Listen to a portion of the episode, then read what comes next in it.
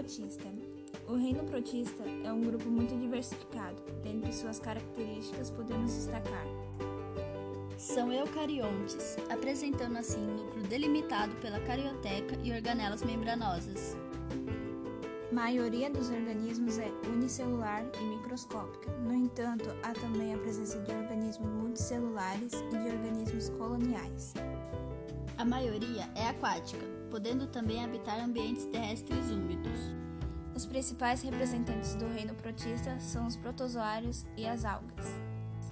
Os protozoários e as algas unicelulares podem possuir estruturas locomotoras como flagelos e cílios. Algumas espécies possuem carapaças silicosas ou de carbono. A grande maioria das espécies é unicelular. O grupo das algas possui grande diversidade, diferentes colorações, formas e tamanhos. A tendência atual é dividir esse grupo em filos.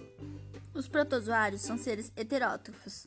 Podem viver isolados ou formar colônias, ter vida livre ou associar-se a outros organismos, e habitam os mais variados tipos de ambiente.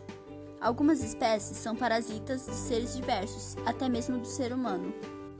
Nutrição: Os protozoários são todos heterótrofos, podendo ter os mais variados hábitos de vida. Já as algas tanto unicelulares quanto pluricelulares, são autótrofas, realizando fotossíntese.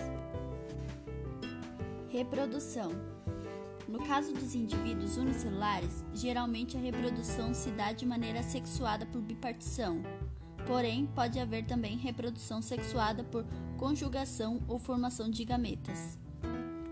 Principais doenças: Algumas doenças graves que acometem os seres humanos são causadas por protozoários. É o caso da amebíase, malária e doenças de Chagas.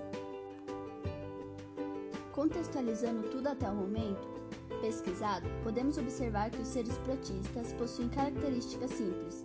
Podem ser seres autótrofos e produzir seu próprio alimento. Também podem ser heterótrofos e se alimentar de resíduos, predadores e ainda parasitas possuem núcleo organizado como carioteca, enfim, são seres unicelulares, porém essa única célula é capaz de realizar todas as funções de um organismo pluricelular complexo e isso os torna simples, mas muito importante.